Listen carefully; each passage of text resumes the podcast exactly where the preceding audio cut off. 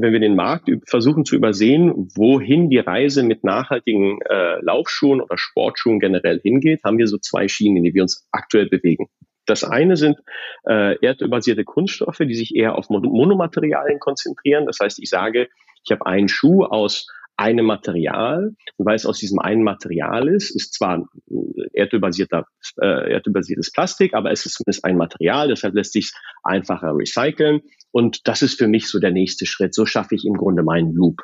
Die, der andere Weg, den man gehen kann, ist, dass man sagt, wir ersetzen systematisch erdölbasierte Kunststoffe, bis wir eben zu einem rein pflanzenbasierten äh, Produkt kommen. Das ist der Weg, den wir gehen. Made in Green der Nachhaltigkeitspodcast von SAZ Sport.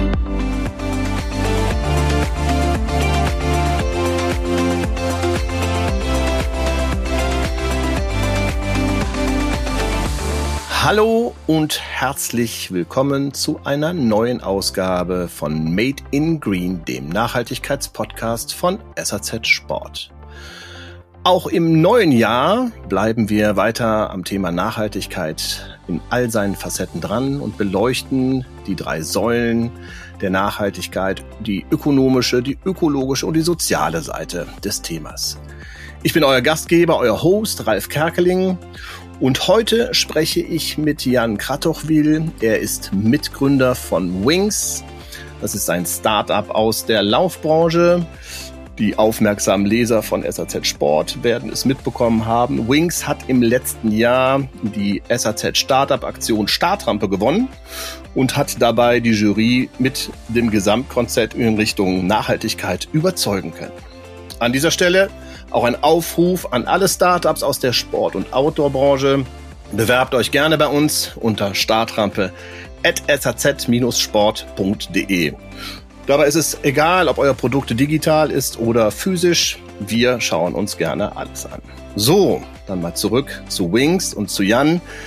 Wings setzt nicht nur auf Laufschuhe, sondern bietet zukünftig auch Textilkollektionen an. Dabei ist der Slogan Maximum Performance und Minimum Footprint. Die Aussagen sind klar und unterstreichen die Ambitionen des Unternehmens. Auch eine weitere Aussage möchte ich gerne erwähnen, die da heißt, der ökologische Fußabdruck der Sportindustrie ist ein Desaster. Klare Aussagen, dem gehen wir auf den Grund und sprechen darüber mit Jan und den begrüße ich nun in Berlin. Hallo Jan. Ja, hallo Ralf, guten Tag. Schön, dass du Gast bist in unserem kleinen, feinen Podcast. Bist du gut ins neue Jahr gestartet? Wunderbar bin ich ins neue Jahr gestartet. Ich glaube, es ist ein Jahr, auf das wir uns sehr freuen, weil wir mittlerweile, ja was, zweieinhalb Jahre Vorarbeit hinter uns haben.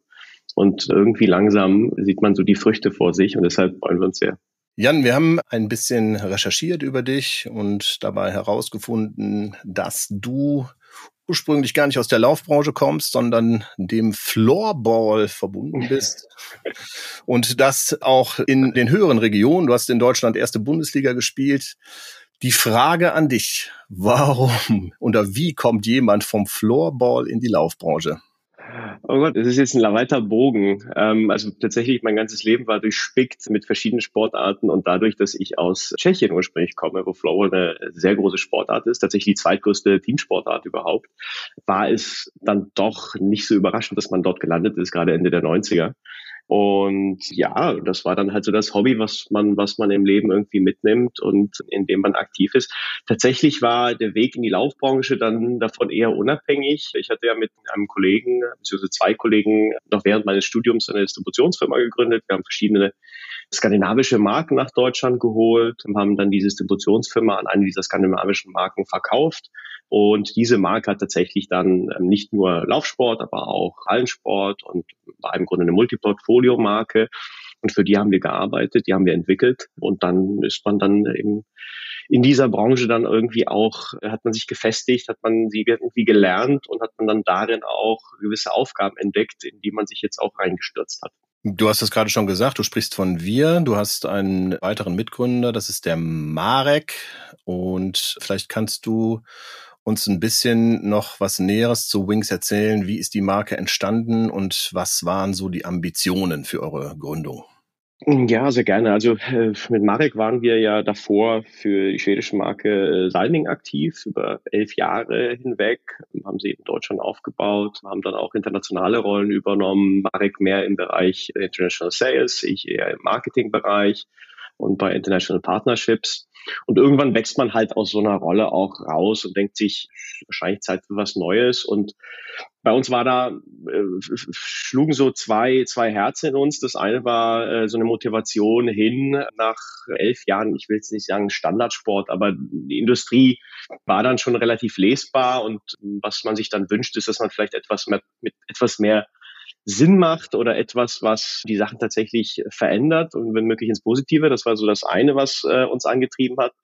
Und das zweite war tatsächlich, dass wir immer, wenn wir auf Messen unterwegs waren oder wenn man versucht hat, den Markt etwas zu lesen, zu analysieren, dass man mitbekommen hat, dass tatsächlich das Thema Nachhaltigkeit aus irgendeinem Grund für diese, für die, für die Hersteller bis dahin, aber auch für den Fachhandel immer lauter auszubrüllen ist, aber wirkliche Veränderung, wenn es um Portfolio geht, wenn es um Produktionsprozesse geht, wenn es um verschiedene Kriterien der Nachhaltigkeit geht, haben wir nicht gesehen. Und da blieb uns so ein bisschen im Kopf hängen, warum gibt es eigentlich nicht, anders als beispielsweise in der Lebensmittelindustrie oder in der Mobilität, nicht so einen Herausforderer, einen Challenger, der das Ganze von, von neu auf aufbaut, mit ganz anderen Prozessen, eben nicht diesen, diesen Sack mitschleppt der letzten 30, 40 Jahre und alles im Grunde neu aufbaut, und das äh, kam uns dann irgendwann auch ganz interessant vor. Wir haben uns unseren Business Case aufgebaut, um herauszufinden, was sind denn eigentlich die, die, die Hindernisse? Warum machen es die anderen denn eigentlich nicht?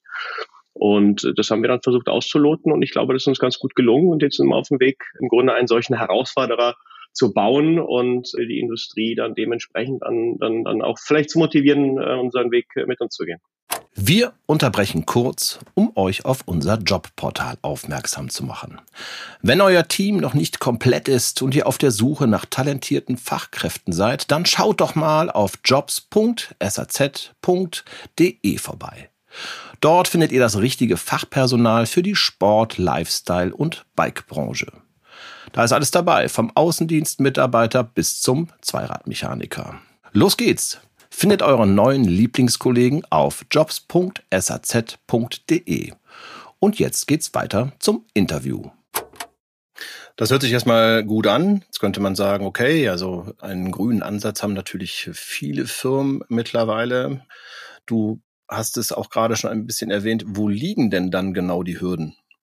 Naja, also ich glaube, äh, wenn man sich anschaut, wie jetzt äh, die konventionellen Marken funktionieren, jetzt müssen nicht gar nicht die, die ganz großen Riesen sein. Ja, ich glaube, Adidas und Nike, das ist dann nochmal so eine Kategorie für sich, weil sie einfach von der Spezialisierung her ein bisschen anders aufgebaut sind. Aber gerade in diesem mittleren Segment bei den Spezialmarken ist es meistens eine gewisse, eine gewisse Tradition, die man mitnimmt aus den Produktionsprozessen, aus den Materialien, an die man sich gewöhnt hat die Entwicklungsprozesse, was im Grunde Prioritäten sind bei der Gestaltung von Produkten, sind andere.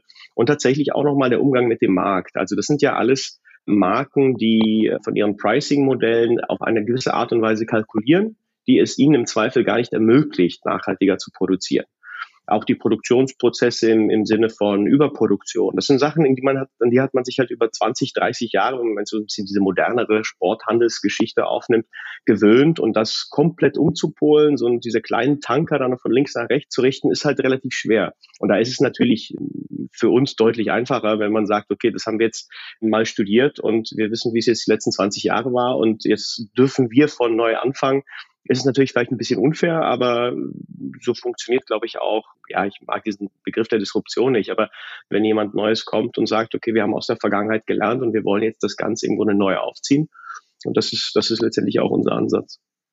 Okay, das heißt, dass man könnte daraus ein bisschen ableiten, eine junge Firma hat weniger festgefahrene Strukturen, ja, und hat von daher eher eine Chance, sich neu aufzustellen, auch die Lieferkette neu zu denken, neue Partner zu suchen und so weiter. Meinst du sowas in diese Richtung?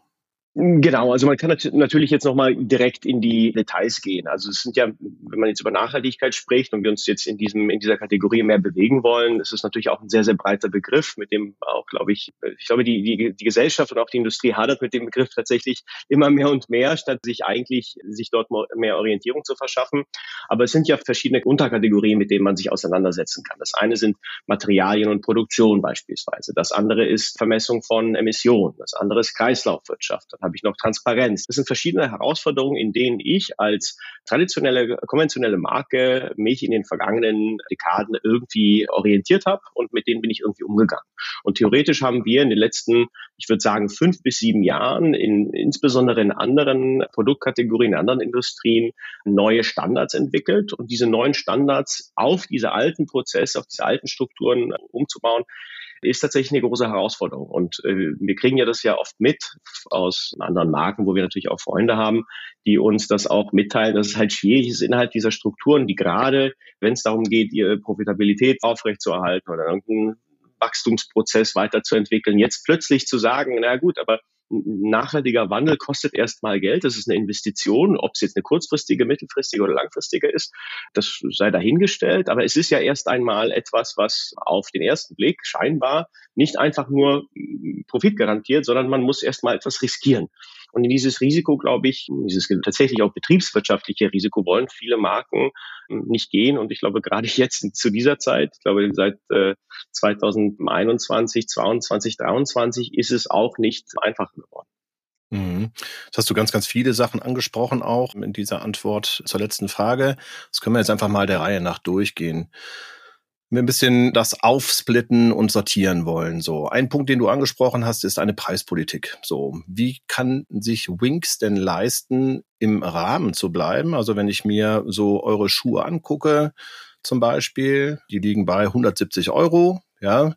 Das ist ja durchaus in einem normalen Rahmen. Wie könnt ihr denn für euch diesen Rahmen herstellen und halten? Und warum argumentieren dann aus deiner Sicht, aus eurer Sicht andere Unternehmen einfach einen höheren Preis damit, dass ja jetzt nachhaltige Materialien verwendet werden? Na, das sind äh, viele kleine Fragen versteckt in dieser einen Frage. Also äh, mhm. zunächst einmal überhaupt äh, die, die, die Preispolitik des Marktes. Die ist schon an sich sehr speziell. Also was wir mm, um uns herum im Grunde sehen, und ich glaube, ist tatsächlich das Pricing einer der größten, ich sage es ein bisschen überspitzt, größten Feinde der Nachhaltigkeit ist. Weil was wir erleben in den letzten Jahren ist tatsächlich eine äh, immer wildere Überproduktion, die letztendlich dazu führt, dass selbst wenn die Marken, die es bereits auf dem Markt gibt, sagen, guck mal, wir haben einen fairen Preis, das sind jetzt irgendwie 160 oder 170 Euro für einen Schuh. Das ist unser UVP. Und das ist doch eigentlich ein Preis, mit dem ich auch nachhaltig arbeiten kann. Dann ist es natürlich kein realer Endpreis, sondern wir sehen, dass die Lager oft überfüllt werden, bewusst, weil man davon ausgeht, wir haben mittlerweile eine, beispielsweise eine Omnichannel-Strategie mit Outlets, wo ich am Ende des Jahres nochmal 30 Prozent meiner Ware mit äh, 30, 40 Prozent Rabatt irgendwo äh, rausschicke, ohne vielleicht nochmal meine Marke zu schädigen.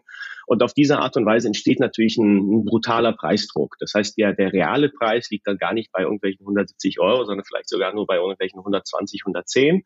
Und wenn ich dann auch noch ein sehr B2B-lastige, eine sehr B2B-lastige Marke bin, dann ist dieser Preisdruck noch mal viel, viel stärker. Und das ist etwas, was wir versuchen, auf diesen zwei Schienen zu vermeiden. Also das erste ist, alle unsere Produktionsprozesse sind darauf ausgerichtet, dass wir nicht überproduzieren. Also es, wir, wir, denken eher in diesem, das ist halt auch so ein, so ein Wort, das sich heutzutage etwas mehr wiederholt, als es vielleicht sollte, aber mehr in den Drops, dass wir wirklich wissen, dass die Produkte, die wir, die wir im Grunde produzieren, auch sehr kurzfristig dann wieder auch ausverkauft sind und wir uns dann halt in die nächste Produktion bewegen bewegen können.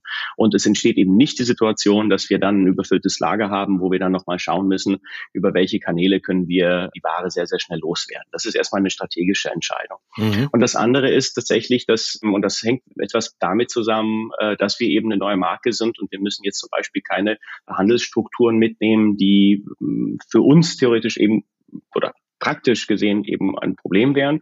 Und zwar versuchen wir unseren, unseren Vertrieb etwas anders zu strukturieren, dass wir halt einen größeren Teil tatsächlich direkt vertreiben oder über, über hybride Verkaufsprozesse und tatsächlich mit dem Fachhandel so zusammenarbeiten, dass es wirklich nur die Partner sind, die auch aufgeschlossen zu einem solchen, zu einem solchen Konzept sind und deshalb dort eher strategische Geschäfte aufnehmen wollen, die eben bereit sind, das mitzugehen und eben nicht als ganz stolze Marketingmaßnahme am nächsten Tag als Eintritt in die Marke, um die Marke irgendwie zu präsentieren, erstmal 25 Prozent Rabatt raushauen. Wir haben keinen Einfluss auf Preise, das hat sich der Markt zu Recht auch herausgesichert, aber wir können natürlich entscheiden, welche Händler nehmen es ernst und welche Händler versuchen im Grunde nur über, über Masse zu gehen und ohne äh, eine, eine verantwortungsvolle Preispolitik. Mhm. Ähm, und das heißt aber nicht, dass ihr on demand produziert. Das nicht, aber tatsächlich haben wir, arbeiten wir gerade an einem Programm, das sehr on-demand-lastig sein kann, wo man das auch technologisch ganz gut auffangen kann. Das ist dann aber tatsächlich, bezieht sich das auf, auf eine ganz äh, enge äh, Textilkollektion es kommt dann entweder noch 24 oder dann 25. Aber On-Demand-Produktion ist bei uns tatsächlich möglich mit Partnern. Das stimmt jetzt gerade auch ab, aber jetzt nicht, was das Core-Portfolio angeht. Mhm. Das konnte man eben auch ein bisschen raushören. Du hast strategische Überproduktion erwähnt. Woher weißt du, dass es so ist? naja, also wenn man in der Industrie lange genug ist, weiß man, äh, wie viel Ware am Ende des Jahres äh, dann nochmal auf Lager liegt. Und äh, wir sehen ja mittlerweile sogar ganz gut, auch beispielsweise bei den börsennotierten Unternehmen, da sieht man ja auch sehr gut, was ist im Grunde Lagerware und was muss alles raus. Und äh, gerade jetzt, ich glaube, erwartet uns 2023, Anfang 23, vielleicht bis zum Sommer, vielleicht bis zum Herbst, glaube ich, ein ziemlicher Preiskampf wo sehr, sehr viel Ware im Lager liegt, weil eben davor es eben Lieferkettenprobleme gab, es wurde nachproduziert und es wird für die, für die Endkonsumenten und Endkonsumentinnen wird es mit Sicherheit ein schönes Jahr sein. Ich glaube, dass die, die Inflation wird sich bei diesen Produkten sehr im Rahmen halten. Aber für die Installation von, von ja, nachhaltigeren Produkten oder von einer fairen Preisstrategie wird es mit Sicherheit nicht einfach. Wenn wir bei dem Thema auf die größeren Companies schauen, könnte man dann auch daraus ableiten, dass eine Überproduktion zu einer geringeren Herstellung von nachhaltigeren äh, Produkten führen kann? Ja, selbstverständlich. Absolut. Also die, die, der, die Überproduktion, ob es jetzt bei den großen Marken ist oder bei den mittelgroßen, das ist eigentlich egal, die führt ja direkt eben zu diesem, zu diesem schwerberecher, zu dieser schwer berechenbaren Preispolitik.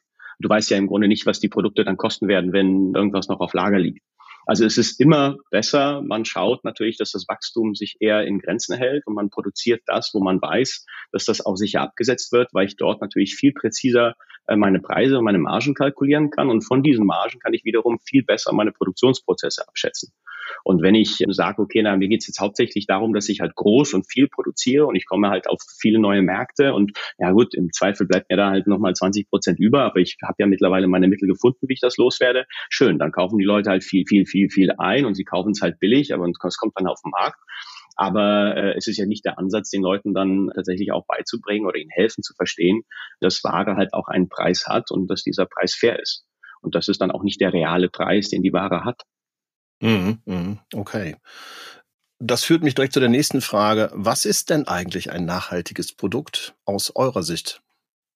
Ja, also wir kämpfen natürlich mit diesem Begriff der Nachhaltigkeit, weil es einfach so verwischt und verschwommen ist. Und ich habe es ja vorhin schon angedeutet, ich glaube nicht, dass sich die Situation eigentlich verbessert. Ich glaube eher, dass sich dieser Nachhaltigkeitsbegriff, dass er weiter verschwimmt. Was gut ist, ist, glaube ich, dass gerade institutionelle Träger und äh, beispielsweise die EU Lösungen sucht, um gewisse Begrifflichkeiten auch einzuschränken, die man nicht mehr so nutzen kann, wie man sie gerne nutzen würde. Weil wenn ich durch die Online-Shops der Marken gehe und ich sehe da ein T-Shirt, was zu 50 Prozent aus Polyester ist und dann steht da so ein kleines grünes Label, wie das ist unsere nachhaltige Kollektion, ja, kriege krieg ich Ausschlag, weil das ist natürlich etwas, das, das macht unglaublich viel kaputt. Also es, es macht Glaubwürdigkeit kaputt für den Begriff der Nachhaltigkeit. Es hilft natürlich auch der Konditionierung der, der Endkunden oder Endkundinnen nicht, äh, weil sie sich natürlich daran gewöhnen, dass das ein Standard ist. Und äh, was wir auf jeden Fall brauchen, ist mehr Regulation bei diesem Begriff der Nachhaltigkeit und bei auch allen Unterbegriffen, wenn es beispielsweise um kompostierbare oder, oder biologisch abbaubare Begriffe gibt. Da haben wir in verschiedenen Regionen verschiedene Definitionen. Und die Nachhaltigkeit, ich meine, Nachhaltigkeit definiert ja im Grunde, dass wir die Sachen, die wir so verwenden, so nutzen, dass sie für die Generation, die nach uns kommen, genauso verwertet werden können. Also wir befinden uns im Grunde in einem zirkularen Prozess und äh, nichts geht verloren und nichts wird unnötig verbraucht. Und wenn man dann hinterfragt, wie Produkte eben entwickelt werden, aus welchen Materialien, wie sie verarbeitet werden, wie sie genutzt werden und wie sie dann wieder angenommen werden, dann sieht man, dass das äh, nicht weit hin ist mit der Nachhaltigkeit bei den meisten möchtiger nachhaltigen Kampagnen. Mhm. Das führt natürlich auch ähm, auf der Fläche dazu, dass Kundinnen verwirrt sind, weil sie bei all den Labeln und Zertifikaten gar nicht mehr wissen, was ist gut, was ist schlecht. Da ist viel Eigenrecherche gefragt und da müsste man auch immer wissen, wo man denn eigentlich recherchiert. Was ist denn dein Tipp, um das Ganze oder deine, dein Ansatz, euer Ansatz, um das Ganze vielleicht auch zu vereinfachen? Ja, ich glaube schon, dass, also das ist der Begriff, den ich gerade meinte mit der, mit der Regulatorik, äh, die es von oben braucht. Und an der kommen wir nicht vorbei. Also wir brauchen, dass die EU hier nochmal viel strenger wird, dass sie jetzt nicht nur ausschließt, weil im Augenblick sind wir in einem Prozess, wo Begriffe wie beispielsweise nachhaltig oder grün, dass die dann letztendlich geächtet werden, dass sie dann in verschiedenen Ländern nochmal sanktioniert werden. Aber was wir brauchen, sind tatsächlich Zertifikate und Labels, die die jeweiligen Kategorien, die man auch braucht, das kann sich eben auf das Thema Material und Produktion konzentrieren, das kann sich auf Klimaneutralität konzentrieren, das kann sich auf Transparenz konzentrieren, dass die dafür klare Normen schaffen, die man dann dementsprechend vielleicht über so ein klassisches Ampelprinzip, so wie wir es auch in der Lebensmittelindustrie kennen, dass man sie auch erfüllen kann. Und mittlerweile gibt's ja viele Prozesse. Es gibt äh, ja private Anbieter wie Kima, die ähm, solche Assessments sehr gut beherrschen. Und davon kann man sich, glaube ich, einiges ablesen. Also wir brauchen hier tatsächlich Regulatorik vom Staat. Von der Industrie selbst kommt das mit Sicherheit nicht ausreichend. Nun haben wir das Thema Zertifikate und es sieht ja so aus, dass es gar nicht so einfach ist, an entsprechende auch gute Zertifikate zu kommen für Unternehmen. Das ist zum einen eine Problematik, dass man dafür extra Personal manchmal braucht, weil das ja zeitaufwendig ist. Das andere ist eine Kostenfrage. Wie gestaltet sich das für euch bei Wings?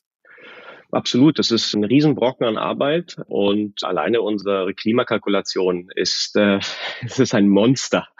Und es ist ja etwas, was, wenn wir es halt ausdrücken, dann müssen wir es halt auch machen und wir müssen es auch richtig machen. Insofern sieht das beispielsweise, um das konkret anzusprechen, bei uns aus. Es gibt halt eine Excel-Tabelle und dann wird in dieser Tabelle tatsächlich eingetragen, wo der Baum steht, der gefällt wird, aus dem dann letztendlich die Fasern gemacht werden, in worin werden die Holzelemente im Grunde verpackt, auf, auf welche Art und Weise werden sie die nächste Fabrik geschippt, also auf dem Zug oder im LKW oder auf dem Boot.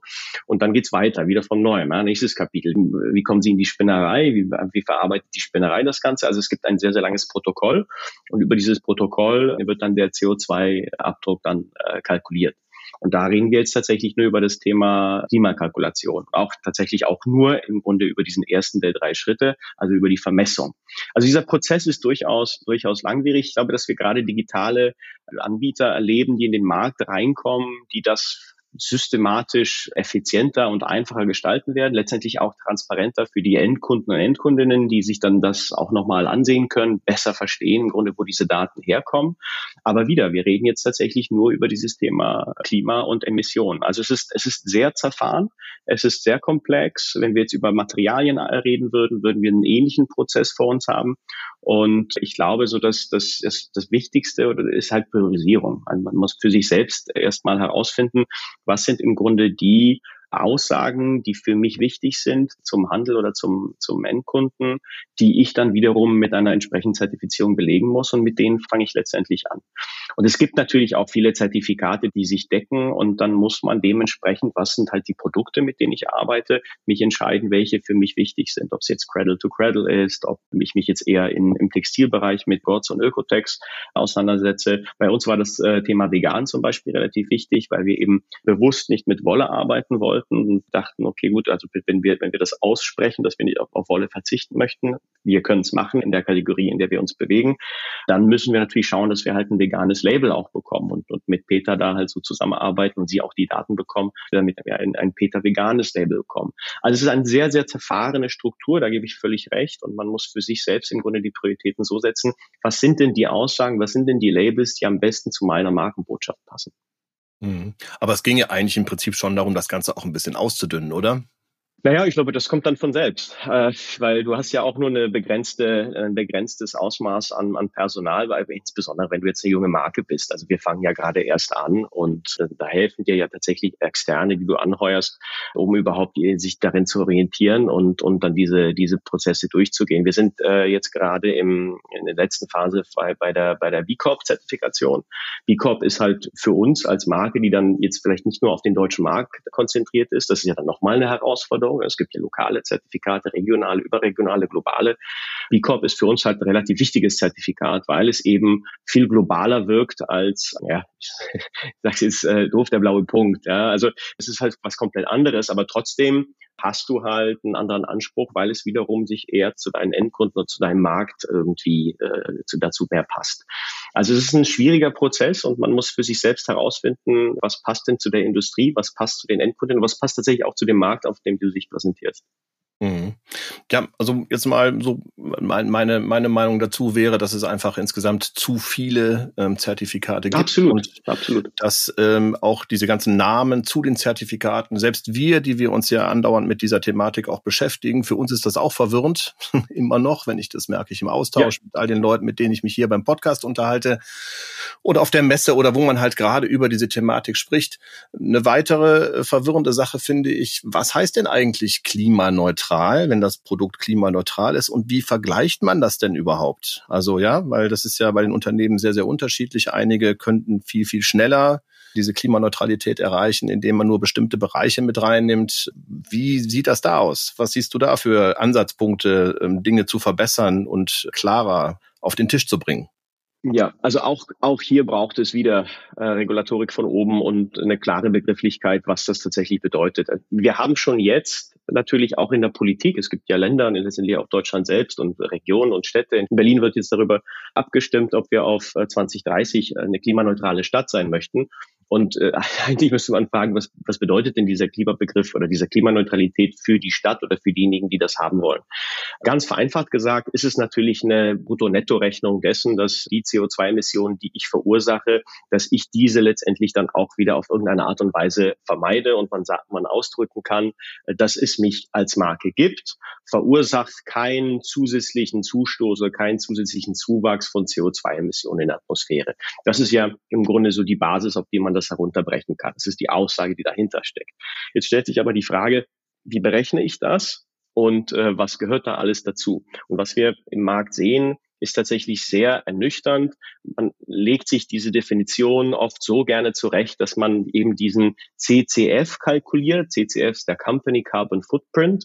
Also man lässt von externen Partnern, ist auch völlig in Ordnung, berechnen, wie viele stoßen meine äh, Reisen aus und wie viel, wie viel verheizen wir und was für einen Aufwand hat im Grunde mein Unternehmen als solches. Was man sehr oft aber vernachlässigt, ist der Product Carbon Footprint, der PCF und der ist tatsächlich meistens viel, viel wichtiger und leider auch viel, viel komplexer. Und äh, über den sehen viele hinweg und, und vergessen ihn vielleicht auch etwas bewusst, vermessen ihn dann letztendlich nicht. Und äh, wenn es dann halt äh, zu der Reduktion im zweiten Schritt kommt, nach der Vermessung oder dann sogar zur Kompensation, wird natürlich mit Werten gearbeitet, die eigentlich nicht richtig sind. Ich kann mich erinnern, ich habe vor, wann war das, vor, glaube ich, eineinhalb Jahren muss jetzt keine Konkurrenzmarken nennen, aber plötzlich gab es einen klimaneutralen Schuh einer Marke, die nicht klimaneutral war. Und da muss man natürlich schon schmunzeln, wie sowas logisch möglich ist. Ist es natürlich nicht, das ist Quatsch, aber es gibt halt keine höhere Autorität, die hier eingreifen würde, beziehungsweise damals hat es sie mit Sicherheit nicht gegeben und die sagen würde, liebe Marketingabteilung, ist lieb gemeint, wahrscheinlich versuchen die Kollegen von der Nachhaltigkeit hier mal ein bisschen was vorzupreschen, aber so funktioniert das nicht und so darf es nicht funktionieren. Also dieser, dieser Begriff der Klimaneutralität, auch er muss einfach viel schärfer reguliert werden, wird es, wird reguliert, aber leider nicht allumfassend und noch nicht ausreichend. Mhm. Wenn wir dabei mal auf den Fachhandel schauen, den, den Retail, was für Chancen hat oder welche Hoffnungen und äh, positiven Auswirkungen kann das auch für den Fachhandel haben, sich quasi als Wissensbank für Kunden, die keine Ahnung haben, zu positionieren und wie kann man da profitieren im Fachhandel und wie möchtet ihr auch mit dem Fachhandel zusammenarbeiten? Ja, also ich glaube, der Fachhandel kann hier wirklich eine extrem wichtige und essentielle Rolle spielen. Weil der Fachhandel ist ja letztendlich so eine Art Gatekeeper. Die, die, die, die Fachhändler entscheiden, was kommt in den Markt und was wird wie angeboten und wie wird es kommuniziert und wie wird es erklärt. Und wir haben ja, also in der, in der Laufsportindustrie, in der wir uns jetzt befinden, das große Glück, dass es ja eine verhältnismäßig beratungsintensive Dienstleistung ist. Das heißt, der, der tägliche Prozess ist ja, wenn jemand in einen, einen Sport, in ein Laufschuhgeschäft kommt, und sagt, ich hätte jetzt gerne einen Laufschuh für die und die Strecke, dann äh, kommt ja meistens der Verkäufer oder die Verkäuferin zu kommen zu ihm, machen so eine, eine, eine erste Analyse, die ist mal einfacher, mal ist sie ein bisschen tiefgründiger. Und dann holt man drei Schuhe und bietet sie an und zu jedem Schuh erzählt man was. Und ich glaube, wir haben mit mit der Zeit jetzt schon eine gewisse Abgestumpftheit äh, zu begriffen, dass der Schuh jetzt noch ein bisschen bequemer und dass er noch ein bisschen schneller und dass er jetzt noch ein bisschen breiter. Das hören wir halt seit sehr, sehr langer Zeit. Und es fehlen halt theoretisch neue Gesprächsthemen und neue Inhalte, die man in dem dieses, äh, ja, dieser gefährliche Begriff des Storytellings neu einspeisen kann. Und natürlich ist es für den Fachhandel eine spannende Geschichte, wenn man sagen kann, okay, wir, wir sind jetzt Teil im Grunde einer der Verbesserung äh, dieser Industrie. Wir wollen helfen, dass die Industrie tatsächlich auch nachhaltiger wird. Jetzt nicht nur in dem, was sie, was sie nach außen präsentiert, sondern tatsächlich auch was verkauft wird. Und gleichzeitig bekommen wir im Grunde Produkte in den Laden, zu denen wir tatsächlich auch eine Geschichte erzählen können und die dann tatsächlich auch einen Mehrwert haben, den, den vielleicht die Konkurrenz, die konventionell halt über eine gewisse Dauer hinweg immer mehr die dieselbe Geschichte erzählt, äh, eben nicht mitgehen kann. Und das ist halt auch unsere Hoffnung, dass man das bei Marken wie uns, aber es gibt ja mittlerweile auch noch andere Herausforderer, die aus dieser Ecke kommen, dass man eben diesen Marken aus diesem Grund auch die, die Chance gibt. Und ich glaube, es wird sich lohnen. Mhm. Wenn jetzt ein Fachhändler euren Schuh, fangen wir einfach mal mit dem an, verkaufen sollte, was würde er an positiven Eigenschaften auch in Bezug auf das Material herausstellen? Also auch da im Hinblick ja auf neue Materialien, nachhaltigere Materialien. Ja, also es gibt ja so eine, so eine Regel, die hat, glaube ich, jedes Unternehmen, das aus der Nachhaltigkeit heraus sich auf irgendeine Art und Weise profilieren will, gelernt. Und zwar, ich verkaufe im Grunde kein Produkt, weil es nachhaltig ist. Also ich kriege es nicht verkauft. Also Nachhaltigkeit ist tatsächlich in der Praxis, ob es uns jetzt gefällt oder nicht, eigentlich immer nur ein zusätzlicher Trigger. Und das war für uns auch von Anfang an klar. Und wir wussten, dass wir nicht mit einem Produkt kommen können, wo wir jetzt eine umfassende Nachhaltigkeitsgeschichte erzählen, wo wir dann aber sagen, ja, wer läuft ein bisschen langsamer und der ist ein bisschen härter und bisschen, ein bisschen schwerer. Das funktioniert nicht. Den Schuh hätte niemand gekauft. Also uns war klar, dass wenn wir den Schuh bauen, dann muss es ein Schuh sein, der in, in seiner Performance zu 100 Prozent im Grunde alle Peers matcht, die in dieser Kategorie als, als Alternativen zur Verfügung stünden. Und zusätzlich haben wir eben Nachhaltigkeitsargumente, die die anderen nicht haben. Das heißt, wenn wir uns jetzt unseren Schuh konkret anschauen, das ist, er arbeitet mit der P-Bugs-Mittelsohle, das heißt, er ist unglaublich leicht, wunderbar gedämpft, ähm, ist im Grunde so das Beste, was man unter seinen Fuß kriegen kann. Wir haben mit äh, Michelin im Grunde die erste recycelte Außensohle äh, mitentwickelt. Wir arbeiten innen drin im, im Lining, also ist dieses, dieses Material, was den, den Fuß im Grunde äh, von innen etwas umschließt, eben nicht mit äh, Polyesterbasis, sondern wir arbeiten mit pflanzenbasierten Materialien, mit Lyocell-Materialien. Das sind alles so Elemente, die helfen, dass der Schuh, selbst wenn es überhaupt nicht ums Thema Nachhaltigkeit geht, aber jemand zieht den Schuh an und macht damit ein paar Schritte und geht damit laufen, dass er sofort spürt, dass es halt wirklich ein Spitzenschuh ist. Aber zusätzlich, wenn er dann verglichen wird mit den ähm, Konkurrenzmarken, kann man eben auch nochmal diese Geschichte erzählen, dass es eine andere, dass es eine ganz andere Kategorie von, von Materialien ist, die verbaut wird, dass der Schuh auf eine viel transparentere Weise produziert wird, dass CO2-Emissionen äh, vermessen und äh, reduziert und dann dementsprechend auch transparent äh, kompensiert werden und dass wir dafür tatsächlich auch ein Kreislaufmodell haben. Jetzt für diesen Schuh sind die Möglichkeiten noch etwas beschränkt. Das kommt in relativ naher Zukunft, glaube ich, noch eine spannende Geschichte, die wird dann nochmal anders sein. Aber trotzdem auch bei diesem Schuh geben, haben wir eben die Möglichkeit, wir haben feste Reparaturpartner, die eben die äh, Lebensdauer eines solchen Schuhs äh, verlängern. Wir haben Prozesse, wo wir den Schuh dann auch wieder zurücknehmen oder wir zurück in unsere Prozesse einspeisen. Das sind alles Sachen, die, die kann man ich, ich schätze die Arbeit von vielen Konkurrenzmarken, die mit Sicherheit in die richtige Richtung gehen. Aber ich glaube, in einem solchen Ausmaß, das habe ich auf dem Markt noch nicht gesehen. Ein größeres Problem bei Laufschuhen oder Sportschuhen allgemein ist oft die Zwischensohle. So, ist das das, was du äh, gerade angeschnitten hast mit, da kommt was in der Zukunft, dass ihr da eine neue Lösung für habt? Oder habt ihr jetzt schon eine, eine annähernde Lösung, um hier mit recycelten, biobasierten Materialien zu arbeiten? Also es ist, es ist tatsächlich, der Schuh ist natürlich auch ein Biest, weil es ein sehr komplexes Produkt ist, wenn man sich so im Sportfachhandel umsieht. Weil die Textilien, da hast du mehrere Layer und dann legst du sie zusammen und dann kommst du relativ schnell weiter. Beim Schuh äh, baust du extrem viele Komponenten zusammen und jede dieser Komponenten ist dann meistens abhängig von anderen äh, Materialien und so weiter und so fort. Also es ist ein recht komplexes Produkt und je komplexer ein Produkt ist, desto schwieriger ist es natürlich, es nachhaltig auszurichten. Aber wenn wir den Markt versuchen zu übersehen, wohin die Reise mit nachhaltigen Laufschuhen oder Sportschuhen generell hingeht, haben wir so zwei Schienen, in die wir uns aktuell bewegen. Das eine sind erdölbasierte Kunststoffe, die sich eher auf Monomaterialien konzentrieren. Das heißt, ich sage, ich habe einen Schuh aus einem Material und weil es aus diesem einen Material ist, ist zwar erdölbasiertes Plastik, aber es ist zumindest ein Material, deshalb lässt sich einfacher recyceln und das ist für mich so der nächste Schritt. So schaffe ich im Grunde meinen Loop. Der andere Weg, den man gehen kann, ist, dass man sagt, wir ersetzen systematisch erdölbasierte Kunststoffe, bis wir eben zu einem rein pflanzenbasierten Produkt kommen. Das ist der Weg, den wir gehen, weil wir glauben, dass wenn wir es schaffen, diesen Weg zu perfektionieren, wir sowieso am Ende letztendlich bei dieser, bei dieser perfekten Kreislaufwirtschaft landen, nur mit dem Unterschied, dass wir eben bereits mit pflanzenbasierten Materialien arbeiten und eben nicht abhängig von den, von den erdölbasierten Kunststoffen sind.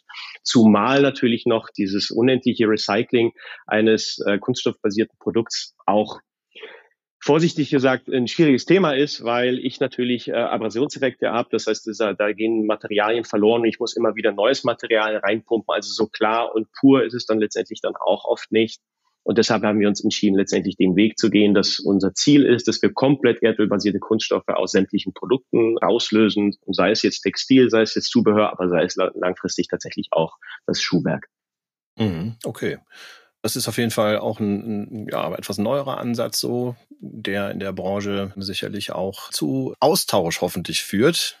Vielleicht auch gerne mit euch, weil es ist wahrscheinlich eine Sache, dass man doch alle mal mehr versucht, an einen Tisch zu bringen, oder? Ist das möglich, dass man über diese nachhaltigen Problempunkte auch in der Konkurrenzsituation sprechen kann? Ja, das mit Sicherheit. Also was wir gelernt haben, ist, dass es eine sehr offene und sehr sympathische Branche ist. Also obwohl wir uns jetzt gegenseitig natürlich versuchen, dieses, dieses böse äh, Shelf Space wegzunehmen. Und jeder will natürlich seine Absätze machen, das ist klar. Und auch wir haben jetzt nicht den Ansatz, eine kleine Nische zu besetzen, sondern es ist unser Ziel, wirklich zu wachsen und einen erheblichen Teil des Kuchens hoffentlich eines Tages zu erobern, weil wir ja sonst letztendlich auch keinen Wandel bewirken können. Also es ist immer schön, wenn man sagt, okay, wir, wir erzählen jetzt unsere kleine Geschichte und wir zeigen, dass man so in, in, in kleinem Rahmen alles so hinbekommt. Aber das Ziel ist es, wenn man etwas verändern will, muss man halt etwas viel verändern und dann muss man auch diese Ambition haben. Und was wir aber mitbekommen, ist tatsächlich, dass man sich mit allen sehr, sehr offen austauschen kann, weil eben auch viele diesen, diesen Anspruch haben, aber vielleicht eben einfach in Prozessen verhaftet sind, äh, die dann eben vielleicht etwas traditioneller, vielleicht ein bisschen schwerfälliger sind. Aber deshalb tauscht man sich trotzdem aus. Ich glaube, was es, was es bräuchte mit Sicherheit, wenn es jetzt, wenn wenn ich mir jetzt diese vier Themen ansehe, wir haben jetzt einerseits nochmal zur Wiederholung kurz, wir haben diese Materialien, diese Produktion, wir haben das Thema Klima, wir haben Transparenz und wir haben die Kreislaufprozesse. Ich glaube, es ist tatsächlich das Thema der Kreislaufprozesse vielleicht das ist, wo, wo sich die Industrie am besten zusammenlegen könnte, weil es nun mal eins ist, das einen relativ hohen logistischen Aufwand hat. Und das, wenn wir beispielsweise mit dem Fachhandel reden und ihnen sagen, na schau mal, wir haben, unsere Idee ist ja, wir produzieren Ware, die geht an die, an die Endkunden und Endkundinnen raus. Die können sie nutzen, dann sollen sie sie ja letztendlich auch wieder zurückgeben, weil wir können sie neu verwerten. Ähm, dann brauchen wir den Fachhandel. Also wir können das auch selbst machen. Wir haben auch dafür selbst Prozesse. Aber über die, die Ware, die über den Fachhandel geht, die soll ja auch weiter über, die, über den Fachhandel gehen. Und auch das hat ja enorme Chancen. Also das ist ja ein doppelter Kontaktpunkt für den, für den Fachhandel. Die Leute kommen wieder zurück, können auch neue Ware wieder beziehen. Und hier braucht es natürlich irgendeine Art von gemeinsamen Nenner wie es nicht nur mit dem Fachhandel, sondern auch mit den anderen Marken, um das alles zu standardisieren, um, die, um den Arbeitsaufwand und den generellen Aufwand, auch den Kostenaufwand zu reduzieren. Und dafür gibt es ja mittlerweile auch, auch ganz gute, ganz gute Lösungen. Ich erinnere nur an das, an, an das äh, berühmt-berüchtigte deutsche Pfandsystem.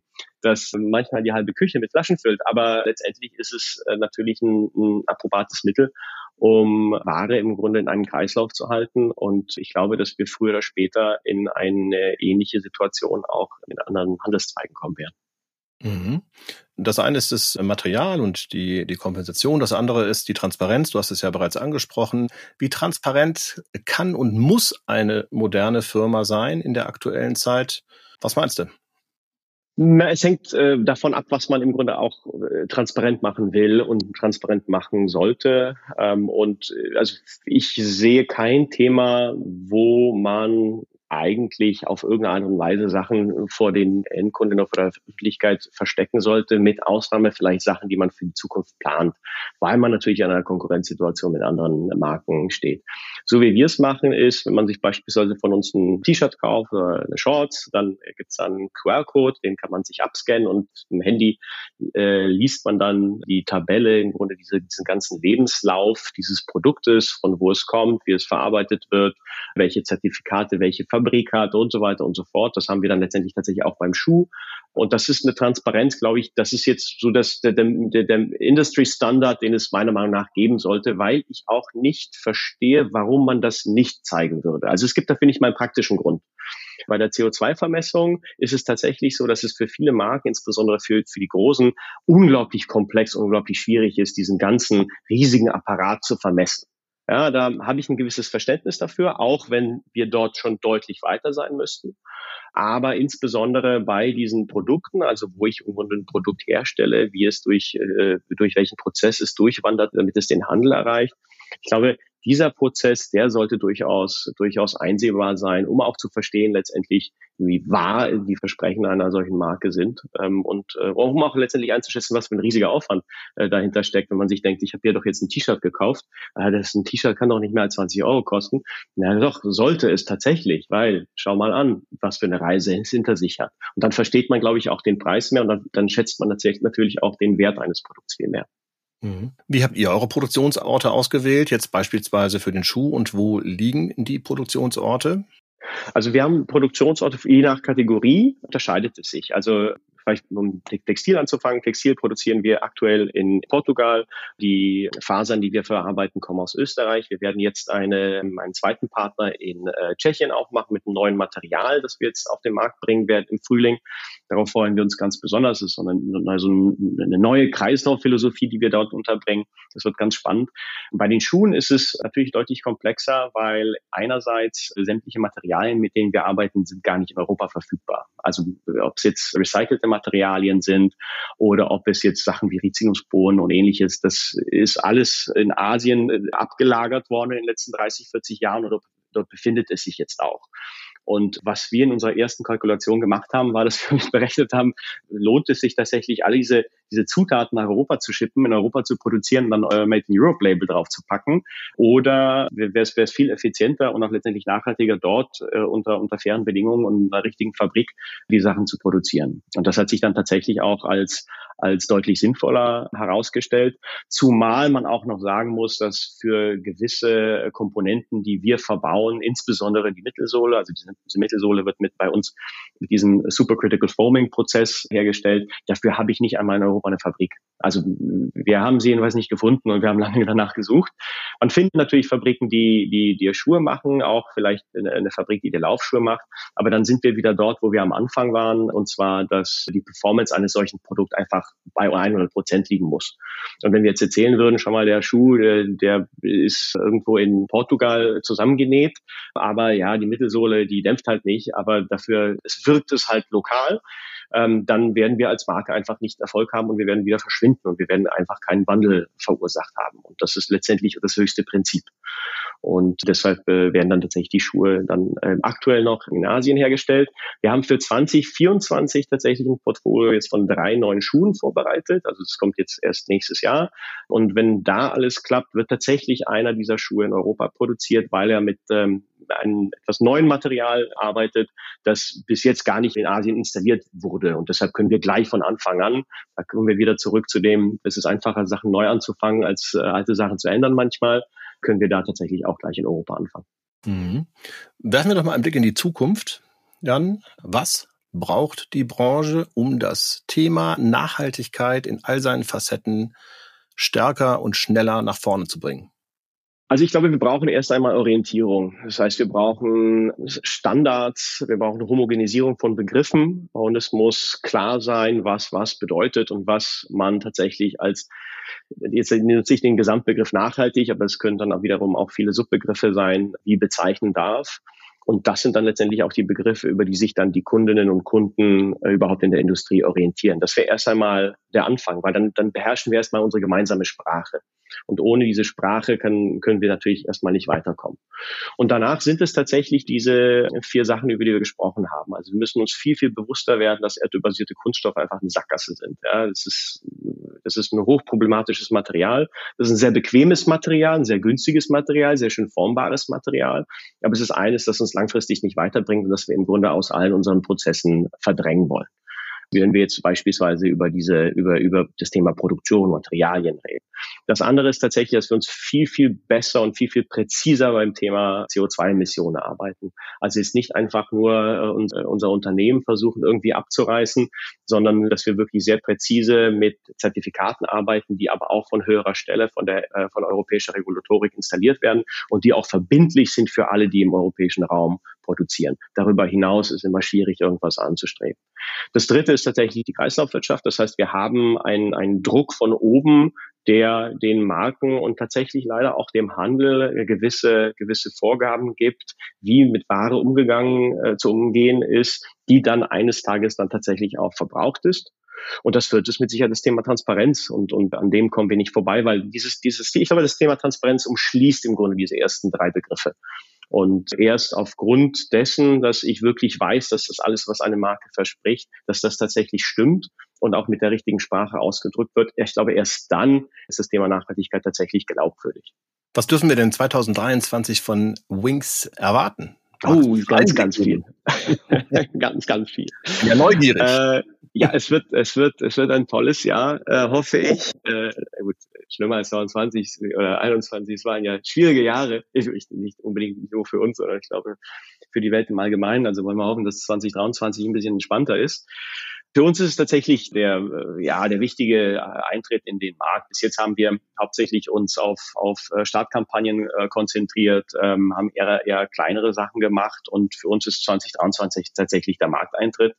Wir suchen neues Personal. Wir äh, arbeiten an ganz neuen Kollektionen für Textil und für, für die Schuhe. Schuhe werden wir wahrscheinlich dann erst später im Jahr äh, kommunizieren, aber das neue Textil jetzt im Frühling wird mit Sicherheit sehr, sehr spannend. Wir haben einige glaube ich, sehr interessante äh, Kooperation vor uns und äh, wir haben tatsächlich sogar ein Rebranding vor, äh, man's, äh, wie es wie es wie es der gute Ton ist, wenn man sich was vornimmt, dass man mal kurz was rebrandet. Aber auch da kommt einiges. Also wir, wir werden uns mit Sicherheit nicht diesem Jahr langweilen und ich glaube, die Industrie wird es auch nicht tun und äh, wir würden uns natürlich freuen, wenn auch der Fachhandel sagt, okay, dann bringt jemand äh, frischen Wind in den Laden und wortwörtlich und wir uns dort dementsprechend natürlich auch ähm, positionieren können. Okay, das hört sich auf jeden Fall spannend an. Wir bleiben dran, auch von SAZ Sport. Jan, ich würde gerne dir drei schnelle Fragen stellen und du gibst mir Antworten mit der Erklärung, warum, ja? Ich versuch's. Ähm, auch ein bisschen Hintergrund. Dein Vater ist klassisch geprägt, Kontrabass. Das hast du mir erzählt. Ich habe mir die Frage gestellt, du hast bestimmt Klassik zu Hause sehr gut mitbekommen. Würdest du Kontrabass, Klassik oder E-Gitarre vorziehen? E-Gitarre. Okay, hast du, hast du deine Lieblings E-Gitarre, weil ungefähr 35 Prozent meiner Kindheit äh, im Hintergrund immer ein Bum, Bum, Bum, Bum, Bum, Bum, Bum, Bum, äh, zu hören war. Und äh, ich bin so ein bisschen wie Obelix, der damals in die große Tonne gefallen ist. Irgendwann reicht auch mit Kontrabass.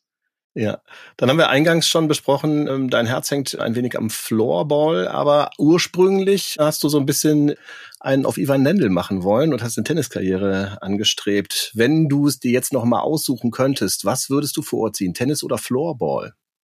Oh, das ist das ist ein hartes, äh, eine, eine schwierige Frage, weil ich habe es dann irgendwann so ein bisschen bereut, dass ich ähm, mit Tennis zu früh aufgehört habe. Andererseits würde ich auf jeden Fall bei Floorball bleiben. Also ich finde eine Teamsportart bringt immer vielleicht, na doch, bringt doch einiges mehr mit ins Leben, äh, auch aufgrund von gewissen sozialen Kompetenzen. Und deshalb ähm, würde ich beim Teamsport bleiben. Wenn wir mal aufs Laufen gucken wollen, Was wäre deine bevorzugte Distanz? Marathon oder 10 Kilometer? Auf jeden Fall 10 Kilometer. Also von äh, Marek und ich muss ich leider zugeben, ist Marek der, der Läufer unter uns beiden. Ich bin eher so der Sprinter für die kurze Strecke. Okay. Dann danke dir für ein bisschen diesen persönlichen Einblick immer ganz gern genommen, um auch mal die Leute hinter dem Mikrofon ein bisschen anders kennenzulernen. Ja, liebe Zuhörerinnen, liebe Leute, die ihr diesen Podcast regelmäßig anhört, ein herzliches Danke für die wachsende Hörerschaft. Bitte seid weiter fleißig, kommentiert das Ganze, schickt uns Anregungen auch gerne per Mail redsport.shz.de oder folgt uns auf LinkedIn unter SZ Sport, findet ihr immer wieder die neuesten Ankündigungen. Ihr könnt mich auch dort direkt unter meinem Namen Ralf Kerkeling anschreiben. Aktiviert gerne bei dem Portal eurer Wahl die Glocke, dann bekommt ihr immer direkt mitgeteilt, wann der neueste Podcast erscheint. Jan, danke, das waren äh, spannende Insights. Ich wünsche euch ein ganz, ganz spannendes und aufregendes und vor allem auch ein erfolgreiches Jahr 2023. Und ich würde mich freuen, wenn wir uns dann zu einem späteren Zeitpunkt nochmal anschauen, was ihr schaffen konntet. Danke dir. Ich habe zu Tschüss, macht's gut. Ciao, ciao.